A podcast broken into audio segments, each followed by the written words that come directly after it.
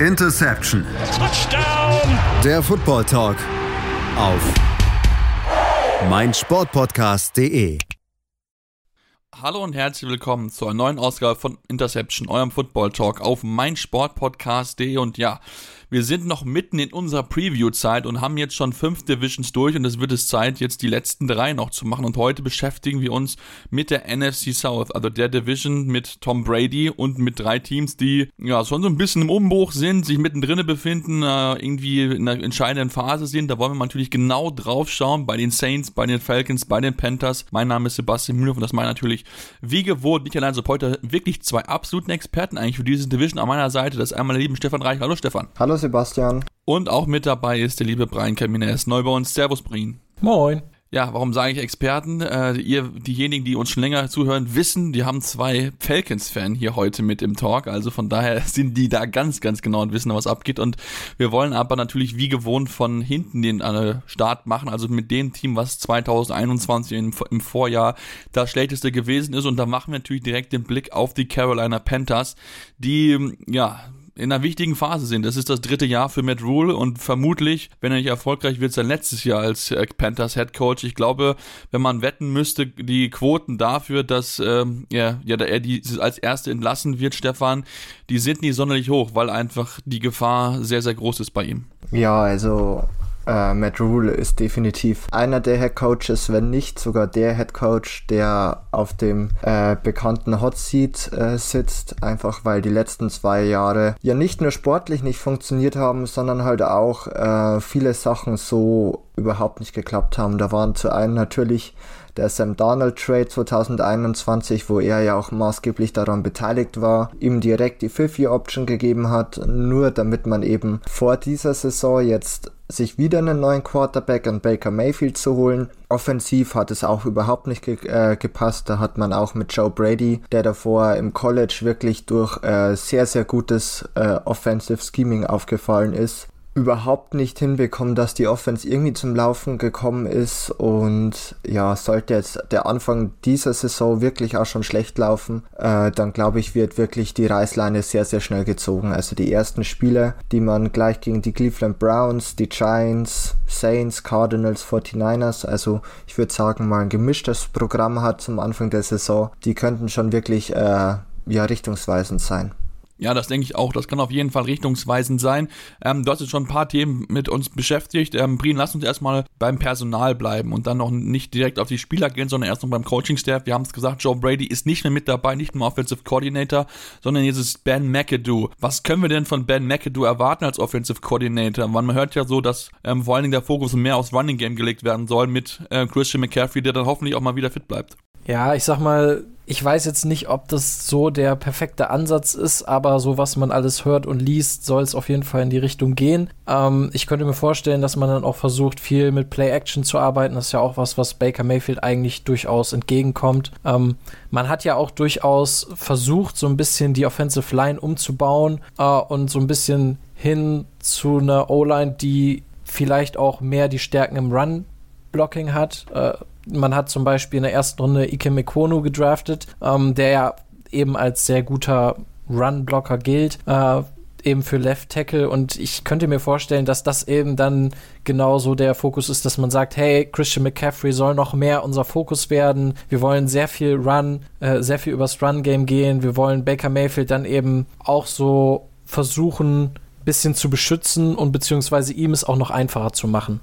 Ja, das ist ja für Baker Mayfield perfekt. Ne? Er kommt ja aus Cleveland, er weiß, wie gut so eine, oder wie wichtig so ein gutes Running Game sein kann, eine gute Offensive Line. Also von daher, ähm, ja, ist mit Sicherheit dann auch für ihn natürlich einfacher, denn wir wissen auch, dass er halt nicht derjenige ist, der halt Schwächen im Team unbedingt übertünchen kann. Und da sind wir natürlich auch schon bei der Position. Er ist der Starter.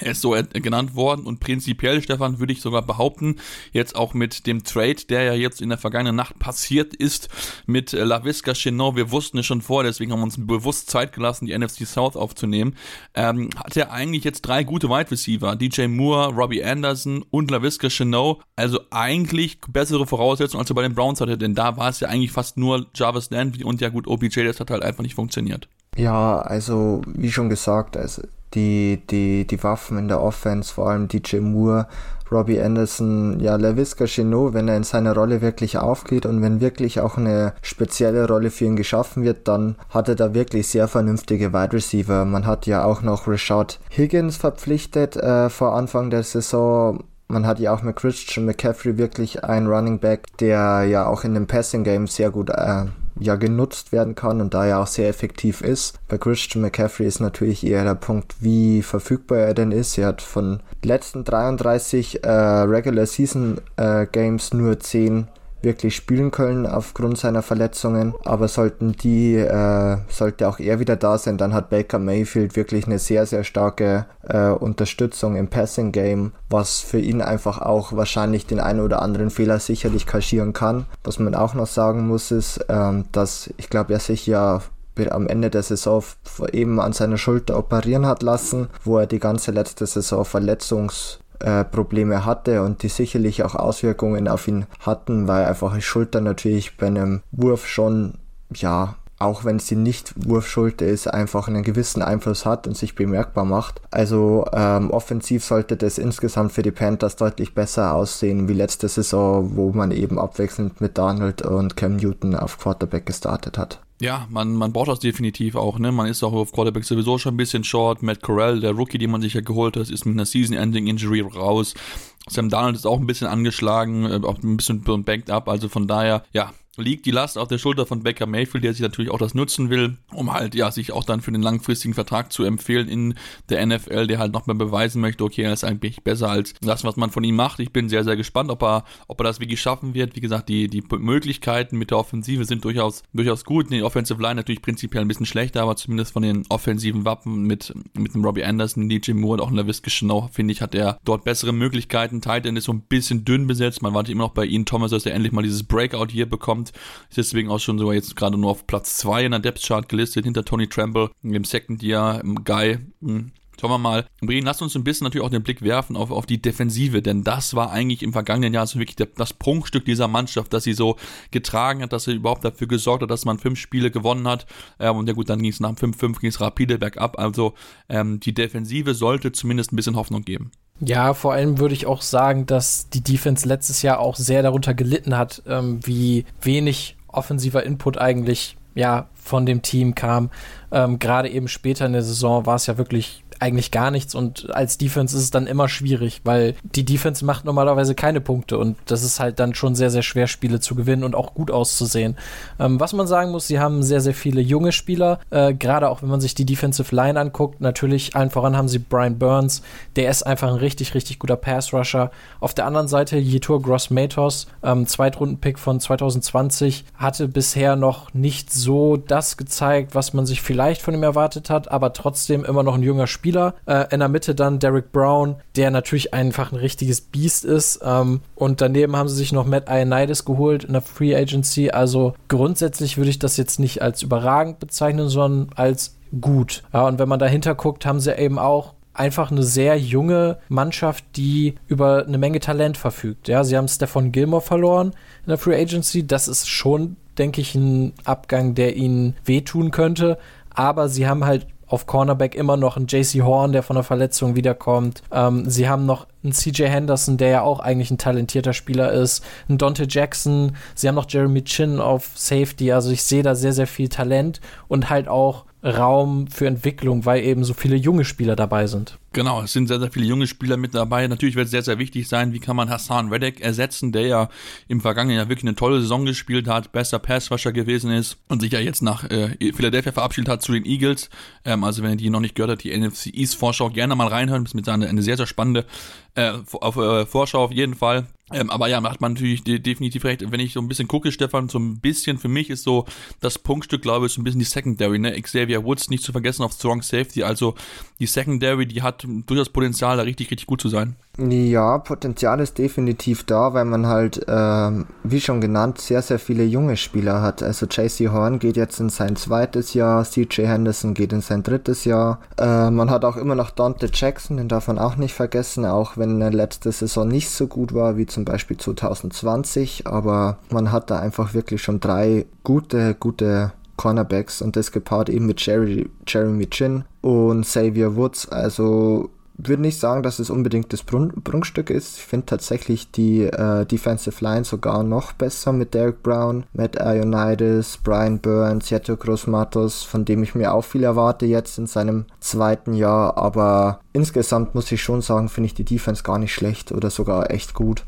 weil da einfach wahnsinnig viel Potenzial da ist und sich die sicherlich auch noch verbessern können wie zum Jahr davor. Ja, definitiv. Also so ein bisschen so eigentlich die einzige Schwachstelle, glaube ich, so ein bisschen die Linebacker-Position, weil es ja. einfach junge Spieler sind. Ähm, Corey Littleton, bin mal gespannt, ob er auch mal irgendwann wieder die Form aus Rams-Tagen zurückfindet. Da hat er ja wirklich überhaupt nicht funktioniert bei den Las Vegas Raiders für ihn jetzt ein kleiner Neuan Neuanfang, ist erstmal noch ein bisschen auch außen vor, aber vielleicht kann er mit seiner Erfahrung da vielleicht noch irgendwann mal wieder ja, seine Top-Leistung zurückfinden. Und äh, ja, dann guckt, schauen wir mal, was da möglich ist. Ne? Das ist natürlich sehr, sehr abhängig von, von Quarterback-Positionen und wie sich auch die Offensive entwickeln wird, denn wie gesagt, die Defensive hat Potenzial. Ähm, es liegt jetzt daran, dass die Offensive erst entfaltet, denn ansonsten wird es für Matt Rule sehr, sehr eng werden. Ja, wir machen jetzt eine kurze Pause und kommen dann gleich zu der heiß erwarteten Division, wo die beiden, meine beiden Experten ganz, ganz heiß schon drauf warten, darüber zu diskutieren. Die der Falcons, aber natürlich haben wir noch die Saints und die Buccaneers bereit. Deswegen bleibt dran hier bei Interception, eurem Football Talk auf meinsportpodcast.de. Schatz, ich bin neu verliebt. Was? Da drüben. Das ist er. Aber das ist ein Auto. Ja, eben. Mit ihm habe ich alles richtig gemacht. Wunschauto einfach kaufen, verkaufen oder leasen. Bei Autoscout24. Alles richtig gemacht. Ja, nachdem wir die Panthers jetzt besprochen haben, kommen wir zu den Falcons. Und ich habe schon gesagt, ich habe zwei Falcons-Fans direkt bei mir sitzen. Das heißt, da wird jetzt natürlich ein bisschen heiß darüber diskutiert werden. Was ist denn dieses Jahr überhaupt möglich bei den Atlanta Falcons? Man hat Matt Ryan per Trade abgegeben und setzt jetzt auf Marcus Mariota. Äh, Breen ja, es ist schon natürlich ein Downgrade. Man setzt hier so ein bisschen auf Hoffen, dass Marcus Mariota sich entwickelt hat in der Zeit, wo er bei den Raiders gewesen ist. Ist wahrscheinlich aber eigentlich nur so ein Übergangsjahr, oder? Ja, und ich würde auch Mariota als den eigentlich typischen Übergangsquarterback bezeichnen. So ein Spieler, der durchaus gezeigt hat, dass er einzelne Spiele starten kann, aber jetzt keiner ist, wo du sagst, okay, dauerhaft wird das jetzt unser neuer Franchise-Quarterback. Äh, man hat ja auch in der dritten Runde äh, im Draft Desmond Ritter verpflichtet, den ich auch ganz interessant finde und ich denke auch, auch wenn jetzt Mariota wohl als Starter in die Saison geht, dass wir irgendwann in der Saison Desmond Ritter sehen werden. Ähm, und eigentlich ist das ja eine ganz gute Situation. Du hast keinen Druck, du bist komplett im Rebuild. Ähm, du kannst jetzt mal gucken, okay, was kann Ritter, ja, was kann Mariota? Vielleicht ist, entwickelt sich ja doch einer von beiden zu einem Franchise-Quarterback oder zu einer langfristigen Lösung. Da ist natürlich die Wahrscheinlichkeit höher, dass es der Rookie wird. Ähm, aber man weiß ja nie und man hat jetzt völlig ohne Druck, kann man sich sozusagen die Saison angucken, die beiden Quarterbacks, äh, und hat dann sehr wahrscheinlich am Ende der Saison hohen Pick und kann dann eben gucken, okay, was machen wir langfristig auf Quarterback. Genau, das ist ja so ein bisschen diese, diese alles entscheidende Frage, was man da jetzt macht. Man hat sich einfach jetzt mal entschieden, diesen Umbruch zu machen, der ja aufgrund des Alters von Matt Ryan ja sowieso irgendwann kommen musste. Man hat jetzt noch ein bisschen was in Return für ihn bekommen. Ähm, also von daher wird man damit sicher ja jetzt mal ein bisschen gucken, was ist möglich dieses Jahr und zumal du ja auch 2023 hast du ja eine, eine spannende Quarterback-Klasse, die da vor dir steht. Ähm, wenn wir uns das angucken, ansonsten offensiv, Stefan, ähm, ja, der große Name ist natürlich Drake London, aber ansonsten ist auch Wide Receiver ja viel, viel hoffen, sag ich's mal so. Brian Edwards, ähm, der ist ja schon noch bei den Raiders gespielt hat, noch nicht so 100% überzeugt hat, auch Zacchaeus. Ähm, ja, da gibt's mit Sicherheit bessere Wide Receiver Räume in der NFL.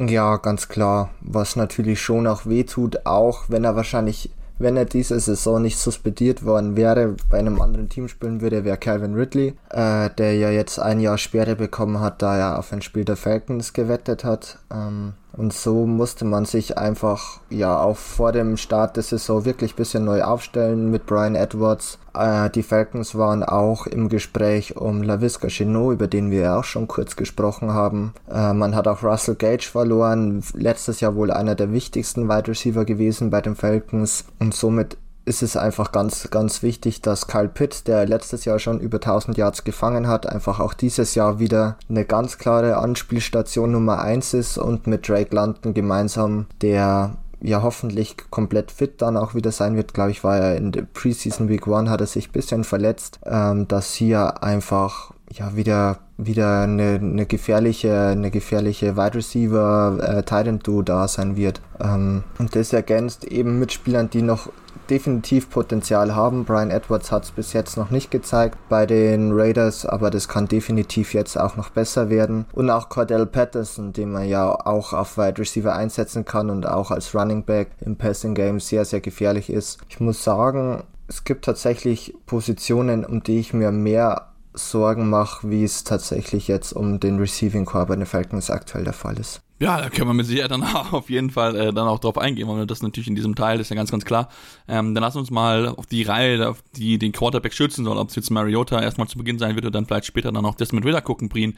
Ähm, ja, Offensive Line durchaus auch immer so ein bisschen so ein Thema gewesen. In den Verhältnissen jetzt so auch so ein bisschen im Umbau ist, das traust der Unit zu? Also erstmal hat man ja nicht viel verändert. Letztes Jahr war es eher ziemlich schlecht. Vor allem Left Guard sah halt richtig kacke aus. Also Jalen Mayfield war halt nicht gut, hat aber viel gespielt. Ähm, da hat man dann Elijah Wilkinson verpflichtet jetzt diese Saison. Das ist auch ein, ja, okayer Spieler, denke ich, aber jetzt auch keiner, der sonderlich, ähm, ja, jetzt wahnsinnig viel verändern wird. Du hast halt zwei Fixpunkte, das sind Jake Matthews auf Left Tackle und Chris Lindstrom auf Right Guard und die anderen Spieler sind alle mehr oder weniger Fragezeichen. Ja, auf Right Tackle hast du noch einen Caleb McGarry, der war auch ein Erstrunden-Pick, ähm, hat jetzt nicht so überragend äh, performt bisher, man hat auch die Fifth-Year-Option abgelehnt bei ihm. Also es ist jetzt sein letztes Jahr, um zu zeigen, dass er eben für einen ja, längerfristigen Vertrag in Frage kommt. Ähm, auf Center hat man Drew Derman und Matt Hennessy, die so ein bisschen Konkurrenzkampf erzeugen sollen, wie letztes Jahr eigentlich auch schon. Und eben, wie gesagt, auf Left äh, Guard Elijah Wilkinson und Jane Mayfield. Also man hört es schon, wenn man jetzt die Namen hört, dann denke ich, kann man sich denken, ist jetzt nicht überragend. Und ich glaube, dass das auch so mit das größte Problem wird. Also zumindest in der Offense, da würde ich auf jeden Fall Stefan recht geben. Die Passcatcher und die Receiving-Waffen, denke ich, sind nicht das Problem. Äh, ich glaube, die Offensive Line wird eher ein Problem werden. Und da ist es halt auch echt gut, dass man nach äh, Matt Ryan, der zwar als, ähm, ja, als Pocket Passer sehr, sehr gut war, aber halt leider, ich sag mal, in der Pocket oder eigentlich kein Impact außerhalb der Pocket hat. Jetzt mit Marcus Mariota und auch mit Desmond Ritter. Äh, beide haben es gezeigt, auch außerhalb der Pocket Plays generieren kann, um einfach auch äh, so ein bisschen den Druck äh, entgehen zu können, weil ich erhoffe mir mehr wie letztes Jahr, einfach weil Jalen Mayfield nicht, äh, Mayfield nicht mehr spielen wird, weil der einfach wirklich unterirdisch war. Aber so viel besser wird die Offensive Line auch nicht werden. Da muss man sich ganz klar sein. Also klar, Lindström äh, und Matthews sind echt gut, aber der Rest ist echt alles so ein großes Fragezeichen. Und äh, somit hat man da wirklich auch Quarterbacks eben gepickt, die eben auch das hoffentlich Beste daraus machen können ja, wir, wir werden natürlich genau beobachten. Natürlich auch Cordell Patterson, der mit Sicherheit wieder eine sehr viel Einsatzzeit bekommen wird auf, auf Running Back, ist ja auch der mit Sicherheit der nominelle Starter dort. Ähm, der jetzt auch ein Zwei-Jahres-Vertrag unterschrieben. Ähm, also von daher hat das ja gut hinbekommen, diese Rolle einzunehmen, die, die ihm da Arthur Smith, der Head Coach, dazu sortiert hat. Hat er wirklich das Beste, Beste draus gemacht. Haben auf jeden Fall schon sagen, wenn man 100 äh, über 1000 Yards Total Yards macht und dann 11 Touchdowns, also da wird er mit Sicherheit auch offensiv eine wichtige Rolle einnehmen. Lass uns auf die Defensive kommen und da ähm, ja, das wissen wir auch schon aus der Vergangenheit, das ist irgendwie so, so ein bisschen so ein großes Thema, dass man da schon irgendwie seit, seit längerer Zeit so ein bisschen versucht, das Ganze neu aufzubauen. Stefan, wie, wie würdest du denn aktuell den, den Stand äh, äh, beschreiben? Ist schon das Fundament gelegt oder ist man weiter noch äh, äh im Rohbau? Puh, also Also es ist gefühlt schon wieder, man ist halt immer noch an dem Punkt, vor dem man, wo Muss ich immer das Loch graben. ja, also man ist halt immer noch an dem Punkt, an dem ich, an dem man auch war, als ich 2014, 2015 Fan geworden bin. Also die Frage nach wirklich guten Pass Rush stellt sich immer noch. Man hat jetzt Lorenzo Carter von den Giants äh, verpflichtet, wo ich finde die Verpflichtung einerseits gut, weil er wirklich am Ende der Saison gut gespielt hat bei den Giants. Auf der anderen Seite war, glaube ich, sein Vertrag dann doch so teuer, dass wieder ein Third Round Tender oder im Endeffekt irgendein Compensa äh, also ein Compensatory Pick äh, den Falcons nächstes Jahr nicht mehr gegeben wird. Also das war wieder so eine Sache, wo ich mir dachte, muss das denn wirklich sein? Äh, dann auf der anderen Seite konnte man wirklich äh, im Draft gut ähm, sich im Pass Rush verbessern mit Arnold Ibiki, Tier. Ähm, ich denke, dass der wirklich gut funktionieren wird. Grady Jarrett hatte zwar letztes Jahr äh, nicht sein bestes Jahr, aber ich denke mal, wenn er wirklich auch ein bisschen Verstärkung von außen bekommt, kann er auch als Interior Defensive Liner wieder sehr gut als Pass Rusher auftreten. Ähm, Zweitjahresspieler in Taekwon Graham wird dann wahrscheinlich der weitere Defensive Tackle sein. Äh, wenn man von der Nickel ausgeht, so wird es wahrscheinlich dann Anthony Rush sein. Mal schauen, was man von dem erwarten kann. Und ja, somit muss ich sagen, ich weiß nicht wirklich, was ich erwarten soll vom Pass Rush. Es ist wirklich jung, es ist äh, Potenzial da. Ob sich das aber wirklich auch dieses Jahr schon auszahlt, bleibt abzuwarten. Was mir bloß wichtig wäre, ist, dass man wirklich mal so ein paar Hoffnungsschimmer in, in der Defensive Line hat, dass man da einfach weiß, das wird jetzt für die nächsten Jahre vielleicht nicht die größte Baustelle sein. Ähm, das wird schon echt weiterhelfen. Ja, das wird auf jeden Fall mit Sicherheit weiterhelfen. Da ist natürlich die spannende Frage, ob man, ob man da wirklich da ja Gesichter findet, die man halt, auf die man halt langfristig bauen kann. Da sind ähm, ja einige Namen, du hast schon ein paar erwähnt gehabt. Und da ja, geht es eigentlich wirklich darum, mal zu schauen, dass man endlich mal so ein, so ein gewisses, so ein gewisses Baseline an Spieler einfach hat, worum man mal drauf bauen kann, dass du einfach so gewisse Anker hast, am besten auf jedem Level, ne, Secondary, Linebacker und auch natürlich eine Defensive Line. Ähm, wie gesagt, da gibt's immer mal wieder so ja, so Lichtblicke würde ich es mal bezeichnen, Brien. Ähm, wen traust du denn am ehesten so, ein, so eine Outbreak-Season aus der Defense zu? Also ich würde auf jeden Fall eher in die Secondary gucken. Ähm, wir haben natürlich auf der einen Seite einen äh, bei Cornerback einen AJ Terrell, der, wo ich sagen würde, der hatte letztes Jahr definitiv schon seine Breakout-Season. Also der war, wenn man, egal welche Statistiken man ranholt, ähm, der war eigentlich einer der besten Cornerbacks äh, der Liga und hat einfach wahnsinnig wenig zugelassen. Problem war halt auf der anderen Seite war halt eher das Fragezeichen. Das heißt, die Teams haben dann auch eher versucht, eben einfach zur anderen Seite zu werfen. Ähm, da hat man jetzt einen Casey Hayward verpflichtet, der, denke ich, als zweiter Cornerback richtig solide ist. Der ist jetzt vielleicht nicht mehr so stark, wie er es mal war. Äh, hatte jetzt vielleicht letztes Jahr nicht seine beste Saison bei den Raiders, aber war, denke ich, echt okay. Ähm, mein Problem mit so einer Verpflichtung ist halt immer, ich verstehe nicht so ganz, was man will oder was man erreichen will. Auf der einen Seite ist es klar, du bist im Rebuild, du gibst einen Matt Ryan ab. Ähm, das bedeutet eben klar, du hast jetzt erstmal ein Umbruchsjahr. Ja, auf der anderen Seite machst du dann eben so Sachen, Stefan hat es auch schon gesagt, du verpflichtest einen Lorenzo Carter, ähm, für gutes Geld, sodass du eben einen Compensatory Pick nicht bekommst, den du bekommen hättest äh, aufgrund des Russell Gage Abgangs. Und Foye Luakon hat man ja auch Linebacker auch verloren. Ähm, dann gibst du eben Geld aus für einen 32-jährigen Cornerback, anstatt eben jungen Spielern die Chance zu geben. Das ist eben das, was ich nicht so ganz verstehe. Ähm, wenn du mich fragst, wer wird der Breakout-Spieler, ich glaube, dann gucken wir auf Safety und wir haben da einmal Jalen Hawkins, ähm, der, denke ich, auch ein junger Spieler ist und ganz okay sein sollte. Aber was ich glaube, welcher der Spieler sein könnte, der wirklich ein Breakout-Jahr hat, ist Richie Grant. Ähm, der war letztes Jahr ein Zweitrunden-Pick auf Safety, hat aber nicht so viel gespielt. Da hieß es dann immer, ja, äh, das Scheme von Dean Peace, dem Defensive Coordinator, ist sehr kompliziert und er hat es noch nicht komplett verinnerlicht. Ähm, und ich denke, jetzt in Jahr zwei ist es so, dass er eben auch Starter ist. Und ich glaube, das könnte auf jeden Fall ein Spieler sein, der so ein bisschen so eine Breakout-Saison hat. Ja, das ist, äh, du, du hast recht. Also natürlich, klar, ich kann, im Prinzipiell ist es immer so, dass du, wenn du halt ein Rebuild machst, dass du halt gerade junge Leute halt die Chance geben solltest, wo du halt weißt, okay, gut, ne, da, kann vielleicht eine Entwicklung einfach zu sehen sein, da können wir jemanden finden, der vielleicht am Anfang seiner Karriere ist, der dann wirklich dann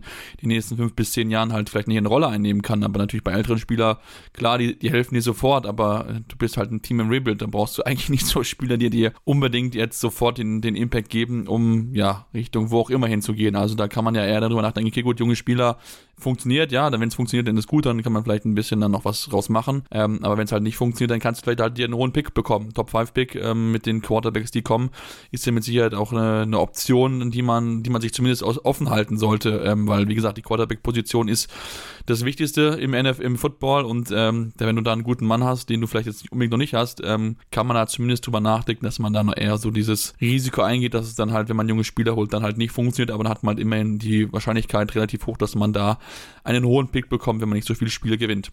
Ähm, ja, wenn ihr nichts noch mehr zu den Falcons dazufügen wollt, würde ich äh, zu den nächsten Team gehen wollen, zu den New Orleans Saints. Dem scheint auch nicht so zu sein. Deswegen, äh, ja, machen wir jetzt eine kurze Pause, kommen dann gleich zurück und dann besprechen wir die Saints, wie gesagt, und natürlich auch noch die Tampa Bay Buccaneers um Quarterback Tom Brady. Deswegen bleibt dran hier bei Deception, eurem Football Talk auf meinsportpodcast.de. Schatz, ich bin neu verliebt. Was? Da drüben. Das ist er. Aber das ist ein Auto. Ja, eben. Mit ihm habe ich alles richtig gemacht. Wunschauto einfach kaufen, verkaufen oder leasen. Bei Autoscout24. Alles richtig gemacht. Ja, und jetzt, nachdem wir mit den zwei schlechtesten Teams in der Division abgeschlossen haben, kommen wir zum zweitbesten, drittschlechtesten, je nachdem, wie man es nehmen möchte, zu den New Orleans Saints, wo auch ein kleiner Umbruch stattgefunden hat. Der langjährige Headcoach Sean Payton ist nicht mehr mit dabei. Wir haben es ja auch in der Offseason gehört, diese Geschichte mit den Miami Dolphins, wo er dann auch als Headcoach gehandelt wurde und so weiter, ist mit Sicherheit noch nicht ganz ausgestanden, kann mir durchaus vorstellen, dass er dann vielleicht da irgendwann nochmal landen wird, vielleicht, gucken wir mal. Ähm, aber auf jeden Fall ist jetzt die Saints einen neuen Headcoach, haben sie gebraucht, haben sich dafür eine interne Lösung entschieden ähm, und zwar wird es Dennis Allen übernehmen, der eigentliche Defensive Coordinator und ja, sind wir mal gespannt darauf, wie das eigentlich da funktionieren wird, Stefan. Denn natürlich, ähm, es ist ein, ein, anderer Typ, klar, er kennt natürlich das System von, äh, von Sean Payton und auch der, die Offensive Coordinator ist ja auch jemand, der lange bei den Saints mit dabei gewesen ist, aber natürlich trotzdem neue Stimme, neue Ideen. Ähm, ja, ich lasse mich sehr gerne überraschen, was er dieses Jahr zeigt in seinem ersten Jahr als neuer Head Coach. Ja, also wie du schon gesagt hast, dadurch, dass er eben auch diesem Sean Payton Coaching Staff entstammt, äh, mit Pete äh, Carmichael auch ein Offensive Coordinator in sein 14. Jahr mittlerweile geht bei den Saints. Ich denke, wir werden nicht allzu viele Neuerungen innerhalb des Schemes oder innerhalb der Mannschaft sehen. Was natürlich anders sein wird, werden natürlich äh, Pressekonferenzen sein, vielleicht auch sein Umgang mit den Spielern, dass er da ein bisschen anders ist. Aber so, denke ich mal, wird diese ja, dieser Abgang von Sean Payton, der schon auch immer als laute Stimme bekannt war, auch als jemand, der gerne mal seine Meinung direkt gesagt hat, nicht viel Impact haben, um ehrlich zu sein. Also ich denke nicht, dass das wirklich viel ausmacht bei den, bei den Saints, aber ich lasse mich auch gern ähm, was anderen äh, beweisen, dass das vielleicht auch ganz anders wird, aber das kann ich mir ehrlich gesagt einfach nicht vorstellen. Ja, ich bin, ich bin auch gespannt. Also ich glaube auch nicht, dass da wirklich viel anders sein wird, denn wie gesagt, das sind ja halt alles Leute, die lange genug dort gearbeitet haben, die es halt genau kennen. Ähm, und dann lass uns mal ein bisschen mit dem, mit dem Spieler, Spielerpotenzial beschäftigen, mit den Spielern, die dort vor Ort sind und natürlich den Blick werfen auf die Quarterback-Position bringen. Da ist natürlich James Winston, ähm, der jetzt auch wieder fit ist, der das übernehmen wird. Ähm, ja, was können wir ihm zutrauen? Die Offense wird wahrscheinlich ähnlich bleiben und prinzipiell ist sie eigentlich eher besser geworden. Ja, also ähm, ich finde, James Winston ist so ein, so ein schwieriger Fall, finde ich. Weil man einfach nie so wirklich weiß, was man von ihm bekommt. Also du kannst in jedem Spiel eigentlich so einen Top 5 Quarterback sehen, aber auch einen einen der fünf schlechtesten Quarterbacks. Das kann immer alles passieren. Und ich finde jetzt, dadurch, dass er von einer Verletzung zurückkommt, die ja jetzt auch nicht gerade leicht war, so ein Kreuzbandriss ist ja auch immer noch ein bisschen, das, man braucht einfach seine Zeit, bis man dann wieder wirklich bei 100 Prozent ist. Ähm, auch wenn Winston jetzt kein Spieler ist, der besonders auf, auf ja, auf sein Running Game oder so ähm, sich verlässt oder auf seine Beine. Äh, dennoch denke ich, dass er ein bisschen Zeit brauchen könnte. Ähm, Offensive Line ist für mich tatsächlich ein kleineres Fragezeichen. Grundsätzlich hat man ja immer noch ein richtig, richtig gutes Team beisammen. Du hast Ryan Ramchick auf Right Tackle. Ähm, die Mitte sind auch immer noch die gleichen Starter wie letztes Jahr. Aaron McCoy auf Center und auf Guard Cesar Ruiz und Andrew Speed.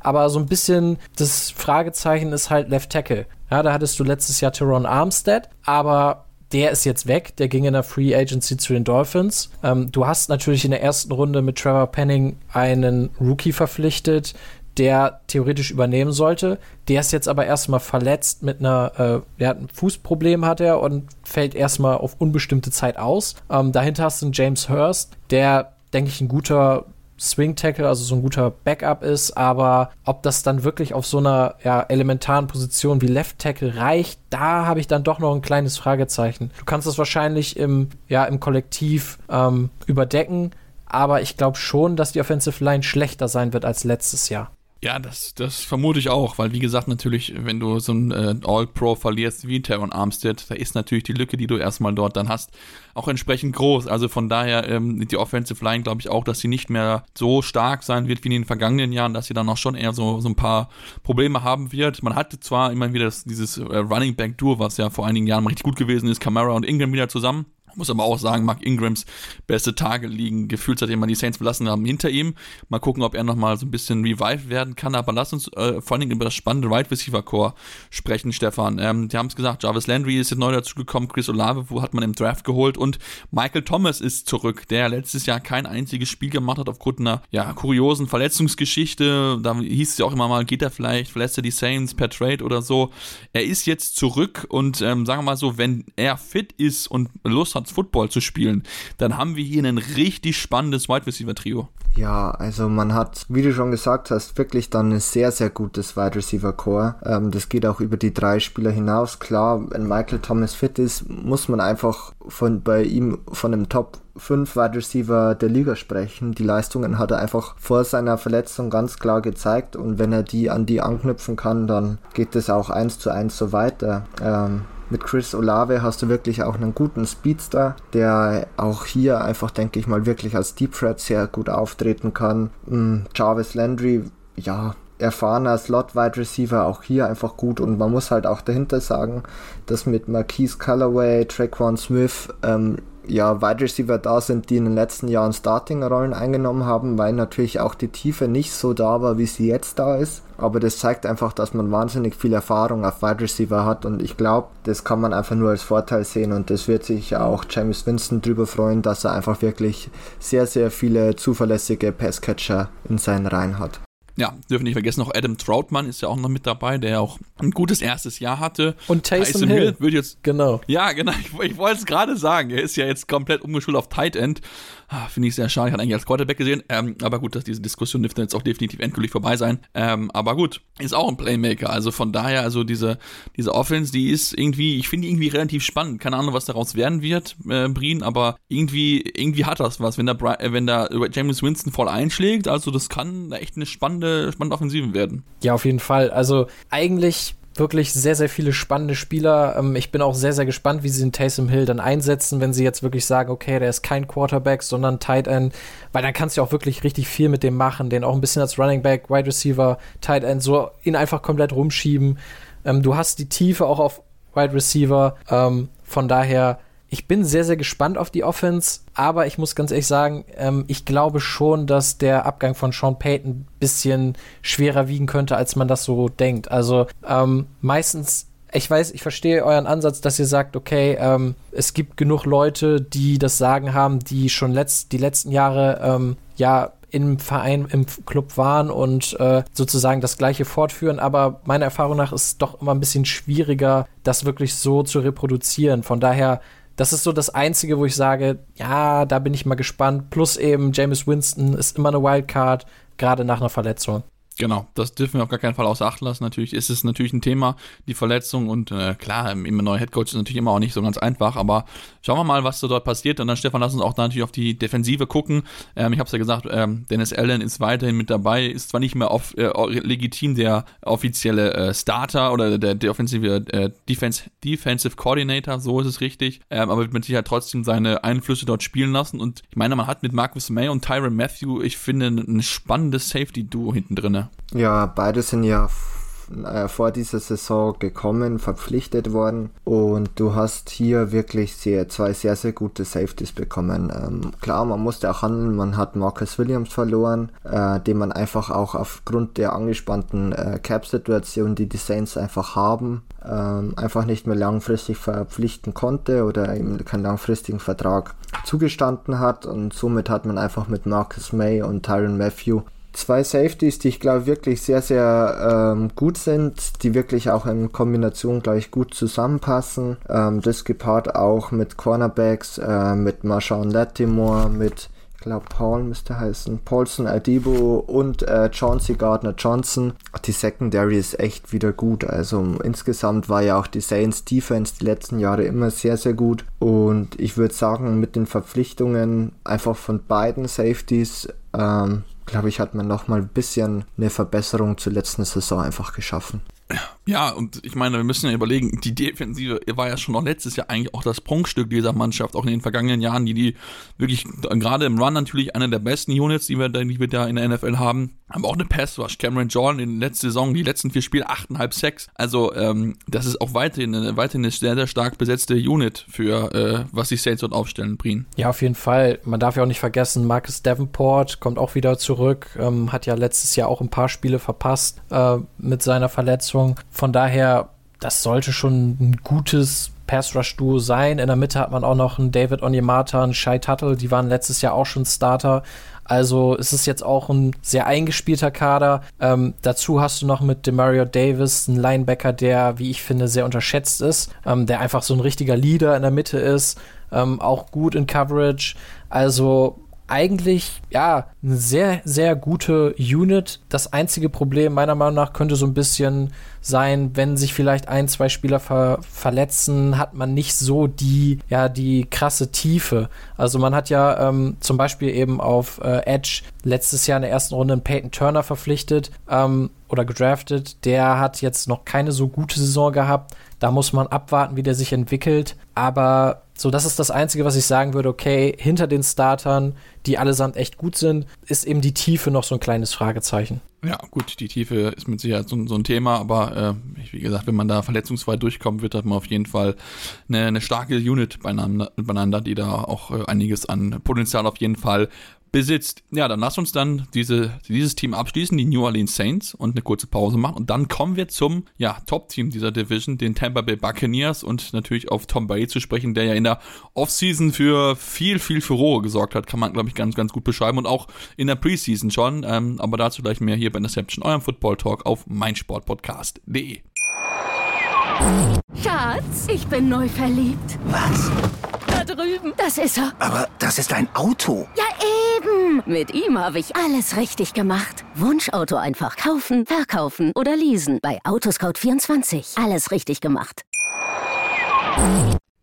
Ja, und jetzt sind wir zurück und kommen zum letzten Team der NFC South, den Tampa Bay Buccaneers. Und ja, man mag eigentlich denken, das war eigentlich eine gute Offseason, äh, man hätte eine ruhige Offseason vielleicht haben können, denn man war ja nah dran an den Super Bowl Einzug. Ja, Pustekuchen, das war Turbulenz hoch, hoch drei, kann man fast sagen. Ja, Tom Brady, der hat seinen Rücktritt verkündet, der dann doch wieder zurückkommt, dann tritt aber der Head Coach Bruce Arians zurück, da muss ein neuer Head Coach gefunden werden, dann gibt's auch Pro äh, Probleme in der Offensive Line mit Verletzungen, wo schnell Ersatz gefunden werden muss und dann ist Tom Brady auf einmal 14 Tage vom äh, Trainingsfeld fällt weg. Ähm, Stefan, das war viel, was die Buccaneers-Fans in den letzten Monaten ertragen mussten. Ja, das war echt viel und ähm, glaube, man ist jetzt im Endeffekt natürlich sehr, sehr froh, dass man Tom Brady wieder bekommen hat, weil einfach sonst man vor einem Punkt gestanden wäre, wie wollen wir jetzt unseren Quarterback neu aufziehen? Vor allem das Team, ich glaube, das kann man jetzt schon mal vorwegnehmen, ist einfach sehr, sehr gut aufgestellt. Und wenn du dann auf einmal das Problem hast, dass du keinen Quarterback hast, der dir Spiele gewinnen kann, dann ist es auf einmal für das ganze Team, glaube ich, sehr zermürbend. Und äh, dafür hast du auch viel zu viel Geld dann in das Team reingesteckt, um einfach erfolgreich zu sein. Und dann verschwendest du, um ehrlich zu sein, einfach deine Zeit damit, wenn du ähm, einen schlechten Quarterback hast. Ob so, glaube ich, war es viel schon gewissermaßen Heartbreak, dann war man auf einmal wieder ganz happy auf seitens der Buccaneers-Fans. Aber jetzt äh, steht ja ganz klar fest, dass Tom Brady wirklich in Week 1 als Starter auf dem äh, Feld stehen sollte. Sollte er nicht verletzt sein. Wir hoffen es natürlich nicht. Und dann, glaube ich, kann man da ähnlich Gutes erwarten, wie man es die letzten Jahre gesehen hat. Ja, das, das denke ich auch. Also da wird man mit Sicherheit äh, was Gutes erwarten, denn sobald Tom Brady das Feld betritt, ist es ja auch gut. Wollte zwar nicht dann genau sagen, warum er jetzt diese 14 Tage weg gewesen ist. Man heißt nur, dass es irgendwie Personal Issues gegeben hat oder Personal Problems, keine Ahnung. Äh, es gibt ja schon Memes, wie er dann ausgesehen hat auf der Pressekonferenz, seine, als er zurückgekommen ist und so weiter. Ähm, also das ist auf jeden Fall äh, ja sehr ansehenswürdig, sage ich mal so. Wenn wir uns aber jetzt mal mit dem Team und dem rein sportlichen beschäftigen, ähm, du hast schon angekündigt, Stefan, die Offensive sie ist weiterhin richtig, richtig gut besetzt. Mike Evans, Chris Godden weiterhin mit dabei. Man hat äh, Richard Russell Gage geholt, wir haben es schon erwähnt gehabt. Und dann ist auch noch Julio Jones dazu gekommen. Also, wenn der noch fit bleibt und dann noch Kyle Rudolph auch noch mit dabei ist, das ist dieses, dieses Receiving, ja, Quintett kann man es ja fast sagen, äh, wenn man noch überlegt, dass auch noch Cameron Braid mit dabei ist. Das ist richtig, richtig gut, zumal man ja auch noch äh, Brusher Perryman hat, der auch ein gewisses äh, schon gezeigt hat, auch einen Styler Johnson, Scotty Miller. Also die Optionen für Tom Brady, die gehen ihn definitiv nicht ausbringen. Ja, es ist eigentlich äh, krass, wenn man so anguckt, ja, okay, letztes Jahr, ne, mit Mike Evans, Chris Godwin und Antonio Brown. Äh, da konnte man sehr gut dafür argumentieren, dass es das beste Trio, Wide Receiver Trio der Liga war. Äh, und jetzt würde ich vielleicht sogar noch sagen, dass sie sich eher verbessert haben. Ja, vielleicht jetzt nicht unbedingt äh, in der Spitze der Qualität, aber auf jeden Fall in der Breite. Ja, du hast einen Chris Godwin, der von seiner Verletzung zurückkommt. Ähm, und du kannst dem halt auch die Zeit geben, weil du weißt, okay, ein Russell Gage ist eben auch ein starker Slot-Receiver ähm, und Julio Jones, wenn der fit ist, dann wird er auch seine Leistung bringen, davon bin ich überzeugt. Ähm, dazu eben Mike Evans. Ähm, was man natürlich sagen muss, sie haben Rob Gronkowski verloren, der hat jetzt seine Karriere beendet, aber diesmal wirklich. Also zumindest bis jetzt. Weiß ja nie, ob sich das nicht noch ändert. Ähm, aber selbst da, du hast es schon angesprochen, Cameron Braid ist auch ein richtig guter Tight End. Dann haben sie noch einen Kyle Rudolph verpflichtet äh, von den Giants. Denke ich auch ein solider zweiter Tight End.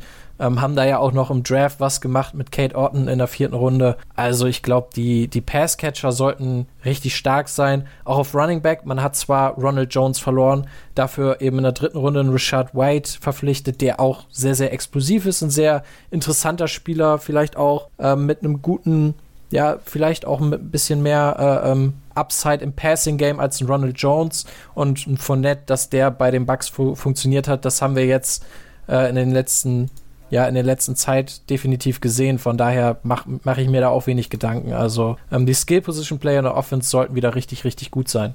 Da, das denke ich auch. Ich bin sowieso gespannt, wie man das System macht. Man hat ja auch gehört, dass Tom Brady ja auch so ein bisschen Probleme hat mit dem, wie äh, ja, Bruce Arians sich dann eingemischt hat bei dem Gameplan. Ähm, deswegen so ist er überhaupt dazu gekommen. Hat jetzt mit Todd Bowles den neuen Head Coach, der ja eigentlich der defensive Defensive Coordinator gewesen ist, ist nicht Byron Leftwich geworden. Ähm, und was man so hört, möchte Tom Brady gerne so ein bisschen mal den Ball laufen. Das ist natürlich auch die Frage, ob er das durchgesetzt bekommt bei seinem Head Coach. Also, ähm, weil auch in den vergangenen, glaube ich, die meisten Pass-Attempts aller Starting Quarterbacks hätte. Und ich glaube, mit 45, Stefan, da möchtest du halt so eine Statistik natürlich nicht anführen, sondern möchtest ja einfach mal drauf verlassen, okay, meine Jungs äh, können das noch mal laufen, dann kann auch mal die Running Backs mal vier, fünf Yards dann auch pro, pro äh, Lauf erzielen. Dann muss ich nicht immer halt mit meinem Arm versuchen, die alle in Grund und Boden zu werfen. Ähm, aber natürlich die Frage ist da die Offensive Line. Ich hatte schon angekündigt, die Interior Offensive Line ist aus dem vergangenen Jahr komplett weg. Und das ist natürlich auch etwas, was Tom Brady überhaupt nicht gefällt. Also da ist, glaube ich, das größte Fragezeichen bei den Bradys, äh, bei den Buccaneers aktuell.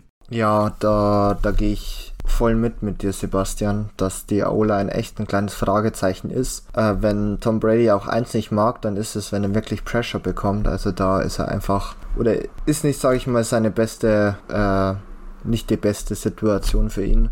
Und ja, man hat jetzt ähm, sich in der zweiten Runde dieses Draft ist Luke Gordecki der wahrscheinlich auf Left Guard starten, äh, starten wird, verpflichten können. Dann Robert Hainsey, bis jetzt Startup äh, oder nicht äh, Starter Backup, äh, Cornerback, nicht Cornerback Center, äh, wird wahrscheinlich jetzt im Endeffekt übernehmen und dann hat man noch Shaq Mason verpflichtet, der sicherlich gut spielen wird, ähm, hat ja auch bei den Patriots sehr, sehr gut gespielt, aber vor allem Left Guard und Center machen mir schon ein bisschen Angst, um ehrlich zu sein, oder sind wirklich äh, Punkte, Schwachstellen innerhalb des Teams, die man sicherlich versuchen muss auszugleichen. Ich denke schon, dass das zum einen für das Running Game natürlich schwierig sein kann, wenn man über Left, äh, über die linke Seite nicht so viel Push hat, wie man es vielleicht ähm, die Jahre davor hatte. Und wie gesagt, also Tom Brady under Pressure ähm, ist nicht immer das Allerbeste. Und somit glaube ich schon, dass das wirklich Auswirkungen haben wird auf die Buccaneers. Ja, das, das denke ich auch. Ich glaube, das kann schon gerade auch in den ersten Wochen so ein bisschen so ein Problem werden, wenn da wirklich viel Interior Rush dann zu, zu ihm zukommt. Da wird man sich jetzt so ein bisschen Zeit brauchen, bis man sich da auch einfach findet, weil wie gesagt, neue Spieler, neue, neue Abstimmungen und so weiter, die müssen ja erstmal alle aneinander gewöhnen. Also von daher wird das am Anfang vielleicht schon ein bisschen, bisschen wackelig sein. Ähm, und da bin ich mal sehr gespannt, inwieweit es dann auch da dann ruhig bleibt oder es dann wirklich dann auch zu ein bisschen internem Knatsch kommt. Dann lass uns mal auch dann den Blick werfen auf die Defensive hier, äh, Brien. Ähm, man hat ja auch dort den ein oder anderen Spieler verloren. Wenn man überlegen, J, JPP ist nicht mehr mit dabei, beispielsweise, ähm, den man nicht mehr mit dabei hat, oder auch einen, ähm, eine Dameken Sue, der nicht mehr mit dabei ist.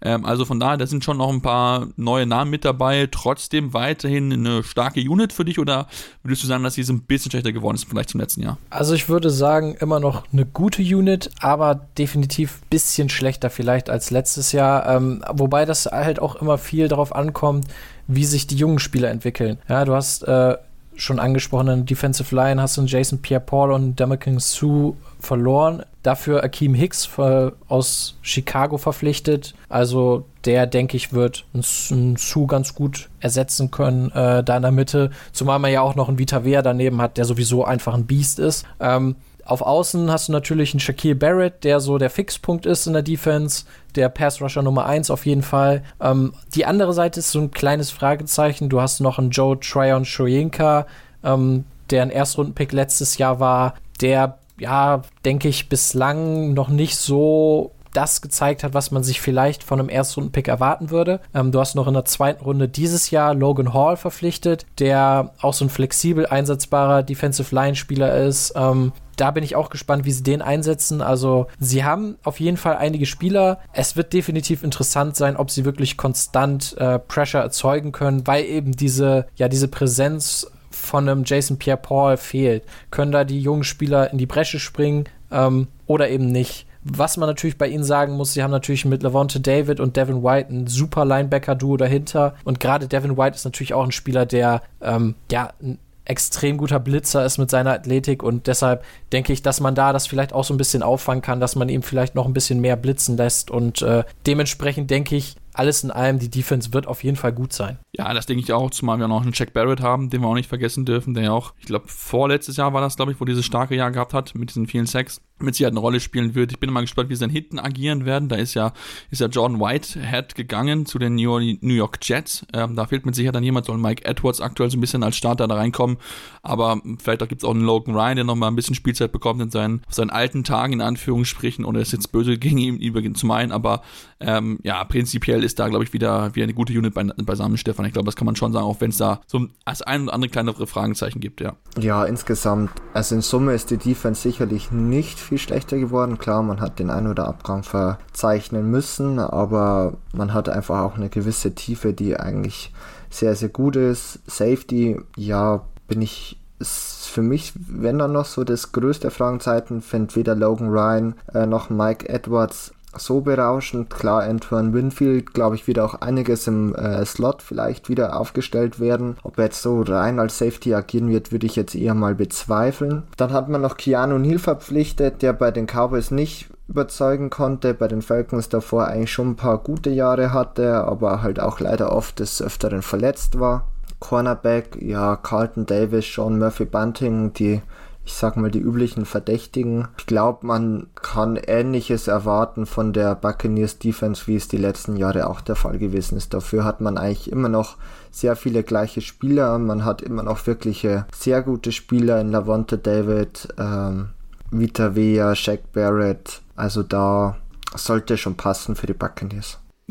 Denke ich auch. Und dann lass uns zu unseren Predictions kommen, auf die wir natürlich immer nach jeder, am Ende jeder Ausgabe eingehen wollen, unser Preview auf die Division. Und äh, Brin, du darfst Anfang machen. Ähm, wie wird die Platzierung für dich in der NFC South aussehen? Ja, ich bin ja noch neu, deshalb muss ich ja erstmal äh, beweisen, dass ich definitiv kein Homer bin und hier sag von wegen Falcons Super Bowl. Nee, mache ich definitiv nicht. Ich sag, äh, die oh, Falcons. Mensch, das wäre doch was gewesen. Das wäre auf jeden Fall was für die Hot Take Folge, aber äh, ja. nee, ich äh, kann nicht anders als die Falcons auf Platz 4 zu tippen. Das, ich denke, das wird einfach eine ganz klare Übergangssaison.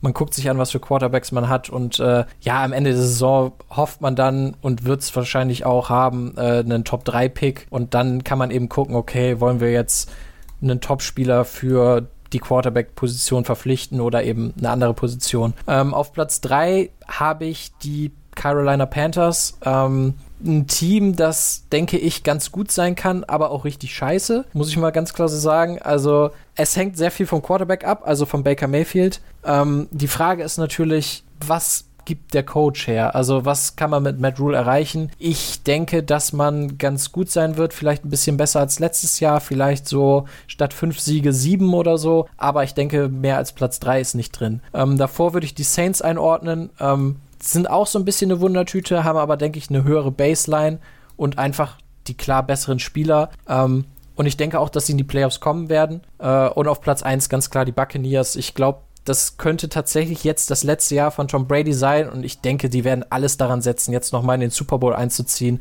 äh, und den dann auch zu gewinnen. Ja, das ist doch auf jeden Fall mal eine Ansage. Stefan? Ja, Also bei mir sind die Falcons auch ganz klar eine 4. Man, ich, das, der, der Roster, das Roster ist einfach nicht gut genug, um mit den anderen Teams mitzuhalten. Ähm, vielleicht gibt es den einen oder anderen positiven Lichtblick, vor allem in der Defense, das würde mich schon freuen. Vielleicht ist Desmond Ritter besser wie erwartet, wer würde mich auch freuen, aber sonst wird das, glaube ich, kein gutes Jahr für die Falcons, ist aber auch okay.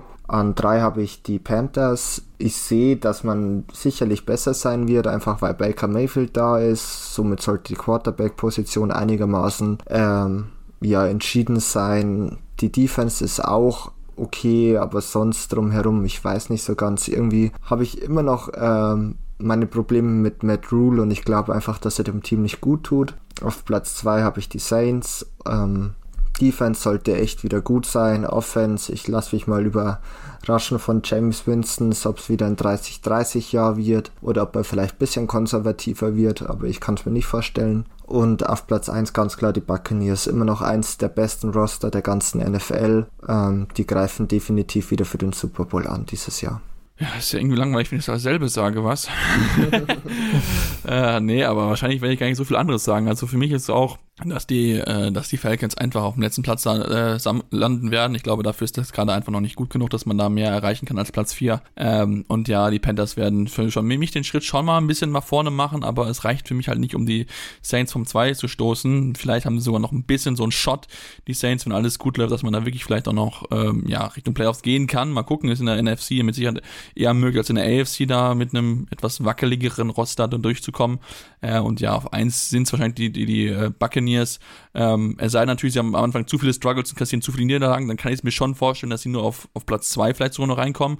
Ähm, gut, ist jetzt, glaube ich, nicht unbedingt das Problem, weil das ist ja wichtig, dass du dann halt im Dezember und Januar dann deine Top-Leistung abrufen kannst. Ähm, aber das Team hat auf jeden Fall das Potenzial, wieder Richtung Super Bowl zu gehen. Ob sie es schaffen werden, ich wage es noch ein bisschen zu bezweifeln, aber gut, die Saison wird es zeigen, die Saison ist lang, da werden mit Sicherheit auch Verletzungen und wie auch immer eine ganz, ganz große Rolle spielen und dann schauen wir mal, was es dort geben wird, wer die NFC South gewinnen wird. Wie gesagt, wir sind uns ja relativ einig, wie es aussehen wird, aber vielleicht sieht es auch komplett anders aus. Sagt uns eure, eure Meinung gerne auf den Social Media Kanälen eurer Wahl, Facebook, Twitter, Instagram mit dem Handle InterceptionFT, findet ihr uns jeweils dort und ansonsten könnt ihr uns natürlich auch gerne Rezensionen schreiben bei iTunes oder Spotify, gerne 5 Sterne, auch gerne konstruktive Kritik, was können wir besser machen, woran können wir arbeiten und dann gibt uns demnächst wieder hier, denn es stehen auch die West Divisions an und die Hot Take Folge wartet auch noch auf uns. Also von daher unbedingt uns abonnieren und dann hören wir uns demnächst wieder hier bei Interception, eurem Football Talk auf meinsportpodcast.de. Schatz, ich bin neu verliebt. Was? Da drüben. Das ist er. Aber das ist ein Auto. Ja, eben. Mit ihm habe ich alles richtig gemacht. Wunschauto einfach kaufen, verkaufen oder leasen. Bei Autoscout24. Alles richtig gemacht. Interception. Touchdown. Der Football Talk auf meinsportpodcast.de. Schatz, ich bin neu verliebt. Was? Da drüben. Das ist er. Aber das ist ein Auto. Ja, eben. Mit ihm habe ich alles richtig gemacht. Wunschauto einfach kaufen, verkaufen oder leasen. Bei Autoscout24. Alles richtig gemacht.